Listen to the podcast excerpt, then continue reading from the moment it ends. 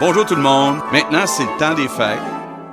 Ouais, c'est Noël! Maximum de 10 personnes. Joyeux Noël, de l'espèce Beaucoup de santé. puis plein de petits bonheurs.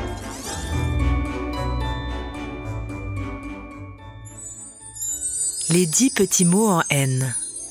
Il était une fois une princesse blanche comme la neige, qui aimait TVA Nouvelle et la motoneige. Elle connaissait très bien son alphabet et avait même une lettre préférée.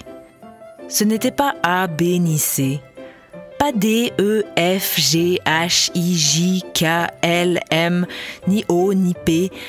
Et oui, c'était le N, sa lettre préférée. Les mots en N, c'était vraiment sa passion. Elle voulait les dire tous sans exception. Elle voulait crier narine par la fenêtre le matin ou hurler noun pour saluer ses voisins. Elle aimait chanter narcotique en allant à l'école ou claironner nazi à la foire agricole. Il y avait un mot en N qu'elle aimait particulièrement. Elle exigeait de le dire fort et clairement. Elle voulait rapper ce mot à plein volume, prononcer ce synonyme de prête-plume.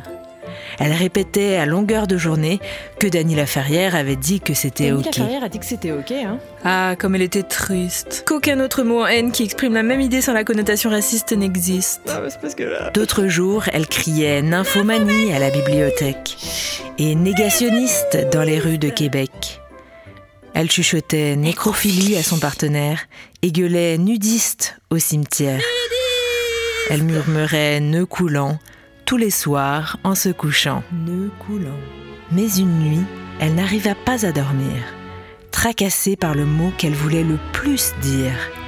Alors, juste après minuit, elle tassa toutes les couvertures de son lit et s'écria de sa voix la plus belle, son mot en haine préféré.